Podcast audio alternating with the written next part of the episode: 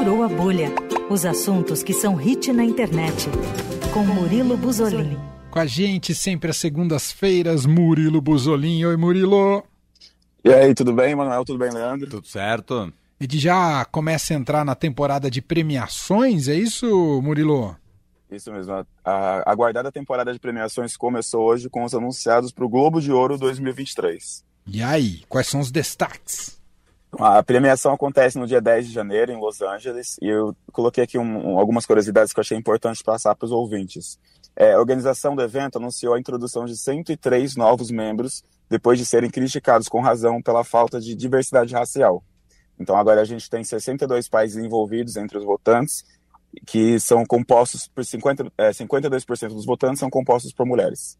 Então temos aí essa questão de diversidade racial e tudo mais meio que resolvida, né? É, entre os destaques da, dos indicados, temos The Benches of Sharing com oito indicações e Tudo em Todo Lugar ao mesmo tempo com seis indicações, que a gente já comentou bastante por Olha aqui também. aí! Já elogiamos demais. muito. É, entre os destaques também temos Elvis, Pinóquio e Tar, que foram indicados para três prêmios cada filme. Elvis eu ainda não assisti, vocês, vocês assistiram? Ainda não. Não. Ainda não. Elvis eu ainda não assisti. Pinóquio eu vou comentar daqui a pouco. Tar é um filme com a Kate Blanchett, é o novo longa, o novo longa, né, com a Kate Blanchett, que mostra é, Lydia Tar, a primeira maestrina de, de uma grande orquestra alemã, e o filme tem como tema a cultura do cancelamento. Estreia em janeiro aqui no Brasil. Alguns amigos já assistiram e assim, estou lendo críticas por aí que é a melhor atuação de Kate Blanchett. Então Oh, estou mega. é- Ela que ganhou. Não foi ela que ganhou com o Woody Allen o Oscar? Eu acho que foi, hein? Eu Foi, acho que sim. foi, Sim. foi ela. Aham. Foi.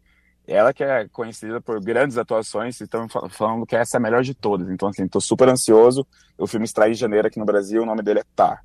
É, Legal. na, parte, na parte da TV, que é o, o Globo de Ouro é TV e filme, né? E longa, é, o destaque é Abbott Elementary, com cinco indicações. É uma comédia que eu já comentei aqui com vocês. Uhum. É, e atualmente está na sua segunda temporada nos Estados Unidos, ainda não tem previsão para estrear no Star Plus, mas está sendo super elogiada, a audiência está lá no teto, então mais um sucesso aí. Para quem ainda não assistiu Abbott Elementary, está no Star Plus.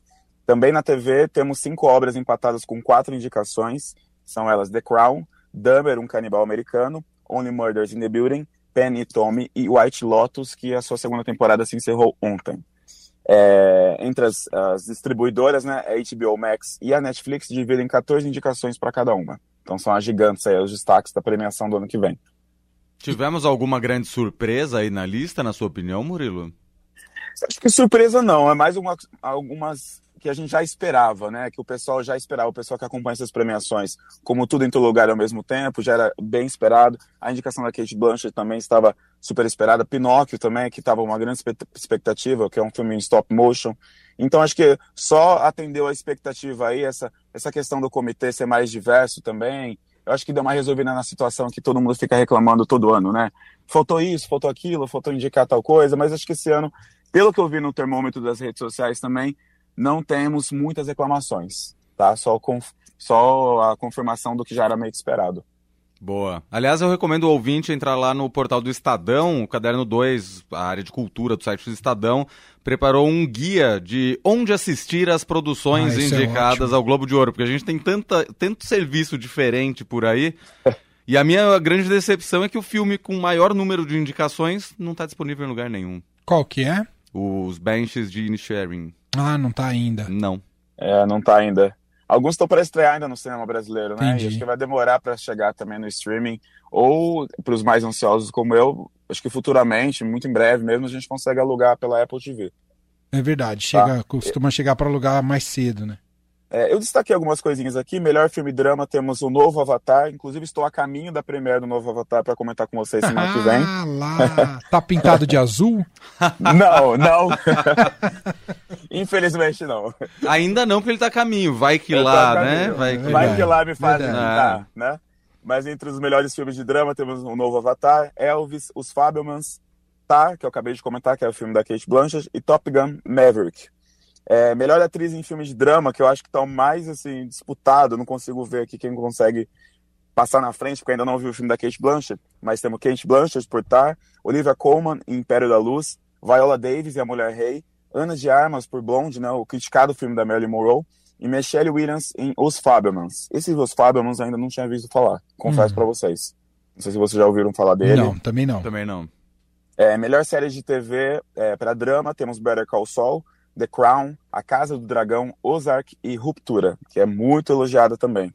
E melhor série de TV, comédia musical, separei aqui que eu achei interessante. Temos Abbott Elementary, O Urso, Rex, Only Murders in the Building e a novíssima Vandinha, que está na boca do povo. Ah, minhas filhas amaram, aliás. É, agora, o, esse urso, super bem falado, mas é Star Plus, Star não é? Plus. Star Plus. É Star né? Plus. Eu ainda não vi o urso, mas está na minha listinha ali. É, Também muito, muito super elogiado. curioso, mas sabe quando você não tem a plataforma? Fica... Ah, aí fica difícil. Eu já, eu já ofereci o meu login. Eu já ofereci o meu login. Pode tá falar aqui no ar, ninguém tá ouvindo. já ofereci meu login. 10 de janeiro, então, a entrega dos prêmios, Murilo. 10 de janeiro temos a entrega dos prêmios do Globo de Ouro 2023, que é um aquecimento ali para o mais é o primeiro, que é o Oscar, né? né? É, é, o, o Oscar só... Série só em 12 de março. Aí vem um monte de premiação, sindicatos e tudo mais, e fecha com o Oscar lá em março. Vamos é aguardar, muito bom. Uh, ainda nesse campo audiovisual, além do Globo de Ouro, você vem destacar especificamente o novo Pinóquio aqui com a gente, Murilo? Exato. Eu sei que ninguém mais aguenta falar de Pinóquio, porque tivemos muitas produções de Pinóquio. Muitos Pinóquios. Mas, Muito. É, esse ano tivemos dois Pinóquios, né? O que estreou na, na, Disney Plus, que é o live action, que é bem ruim, inclusive desnecessário, e o novo Pinóquio de Guilherme Del Toro, que estreou na última sexta-feira na Netflix eu fui assistir sem muita expectativa e quebrei a minha cara gostoso. Adoro quebrar minha cara e vim aqui elogiar para vocês. Bom, para quem não sabe, para quem não sabe, todo mundo sabe, mas assim, a história de Pinóquio ficou conhecida mundialmente pela animação da Disney lá em 1940. Uhum. É, e o desenho foi inspirado no romance infantil As Aventuras de Pinóquio, do escritor italiano Carlo Collodi. Até os dias atuais, Pinóquio ganhou 34 longas metragens. Nossa! Hum. Contando já com esses dois, né? O mais atual da Netflix e o de meses atrás da Disney Plus.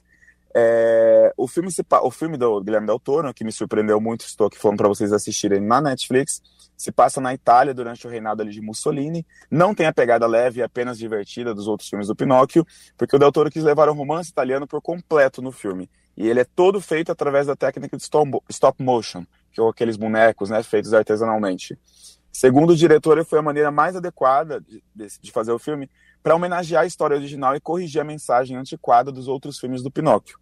Nesse longa, a gente vê como a, a morte do filho de Gepeto, porque, para quem não se lembra, Gepeto criou Pinóquio após a morte trágica do seu filho Carlo. Ele morreu, um garotinho super simpático, extremamente educado e comportado, que acabou morrendo de uma maneira trágica e tem relação à guerra aí que eu citei para vocês, enfim. É, o Gepeto se vê revoltado depois de perder seu filho. Ele quer fazer um novo Carlo, né? Então ele, ele faz o, o Pinóquio, que seria o novo Carlo, que foi o filho dele que morreu, através da madeira que cresceu em cima do túmulo do seu falecido filho. O, Ge, o Gepeto queria então um Carlo de madeira comportado e acabou ganhando um Pinóquio, que não é comportado, mas ele é um querido e é totalmente desengolçado, hiperativo e adora desafiar as regras. Inclusive, a aparência do Pinóquio é muito distante com qualquer outro filme do Pinóquio que a gente já viu. Ele não tem aquela cara de menininho, bonitinho e tudo mais. É, ele é um boneco particularmente exótico, né? Com as perninhas finas, o nariz muito grande de graveto, é, todo esquisitinho, mas ele é fofinho. É, o filme ele teve um processo longo de 15 anos até seu lançamento. Nossa. Isso se deve à complexidade do processo do stop motion, né? Para deixar um filme um pouco mais próximo das produções atuais, eles usaram alguns efeitos especiais nas cenas de água, chuva, fumaça, mas ele é feito que quase 100% em animação pelos bonecos. Para vocês terem uma ideia da, do trabalho que é fazer esse filme, Guilherme Del Toro ele trabalhou com 60 equipes, com 60 câmeras, em 60 sets de filmagem para os bonecos em, ao mesmo tempo. E a cada set desse, set de filmagem desse, rendia de 2 a 3 segundos de filme após um dia inteiro de filmagem. É muito Para trabalho. A com pessoa, isso. Pelo amor pessoa, de Deus. A, a, pessoa que quer trabalhar com stop motion ela tem que ser evoluída espiritualmente. É um monte de monja coin no, é, na equipe. Exatamente, exatamente. e o resultado é belíssimo. É um filme belíssimo que mostra a relação entre pai e filho, que é o, é o forte do filme. É muito triste o filme, mas ao mesmo tempo é interessante de ver, de ver um sentimento, um sentimento do do, do, de uma criança rejeitada. Que ele, ela nasceu com a expectativa de suprir a falta de uma pessoa diferente. O Gepeto, oh, desculpa, o Pinóquio é completamente diferente do Carlo. E ver a evolução do, do vínculo que o Gepeto tem com o Pinóquio no filme é muito bonita. É, é, tão diferente que o Pinóquio ele morre várias vezes durante o filme. Não é um spoiler, tá, gente? É uma coisa tranquila. O, o, o Pinóquio ele não é, ele não tá suscetível ali a não morrer. Ele acaba morrendo diversas vezes ao filme. Quando ele morre, ele encontra um ser e o diálogo que ele tem com esse ser durante o filme, são várias vezes que acontece isso, né? São belíssimos. Prestem atenção nos diálogos que ele tem Uau. com o ser, com, o ser que traz de volta o Pinóquio à vida. É, mais um fato aqui para fechar: o Guilherme Doutor queria fazer seu Pinóquio, já que, segundo ele, abre aspas, nenhuma forma de arte influenciou mais a vida de Guilherme Del Toro e o trabalho dele do que a animação. E nenhum personagem na história teve uma conexão tão pessoal e tão profunda quanto o Pinóquio com o Guilherme Del Toro. Você... Então tá aí. Oi? Não, você citou lá no começo da sua fala o Pinóquio, lá da Disney Animação de 1940, uhum. que é um filme infantil. Dá para classificar esta versão de Guilherme Del Toro como um filme infantil? Não, creio que não. É, ele tá um drama ali adulto mesmo. ele tem ele tem seu lado fofinho e tudo mais, mas ele não é um filme infantil, não. Exigente, acho, né? É, é, e eu, eu tenho certeza que ele já está indicado né, no Globo de Ouro que ele vai abocanhar facilmente é, a melhor animação do Oscar. Eu é. aposto aqui com. Eu faço um bolão aqui com vocês. Vamos ver se ele vai figurar até nos concorrentes a melhor filme, né? Eu não sei se a gente é. já teve animação já. concorrendo já, né? Já. Acho que poucas filme. vezes, mas já aconteceu. E isso seria. Isso em si já seria um grande prêmio aí para Pinóquio. É, stop motion, que é uma técnica é, que hoje em dia é dificilmente usada no cinema, sim, né? Sim, sim. Então é, seria assim um nosso, um, um, grande acontecimento. Ô Murilo, e você não vai falar do final de White Lotus, ô Murilo? Ou você não, não é ainda, fã nesse ponto? Ainda. Eu não acredito. Eu não assisti, eu prometo que eu vou então, assistir. Então, tá. E aí eu venho aqui dar minha, minha humilde opinião para vocês. Então tá bom. Combinado. Na semana que vem ele Mas você assistiu, pelo visto, né? Assisti, assisti. E gostou? Gostei. Gostei. Ah, gostei mais dessa segunda temporada do que a primeira. Eu já vi spoiler no Twitter, eu já tô achando o máximo, mas eu não vou falar nada por enquanto. Essa série é incrível. Muito bom, Murilo Buzolin com a gente a segunda semana que vem ele tá de volta. Obrigado e bom avatar para você aí, Murilo. Valeu, gente. Abraço Valeu. até semana que vem.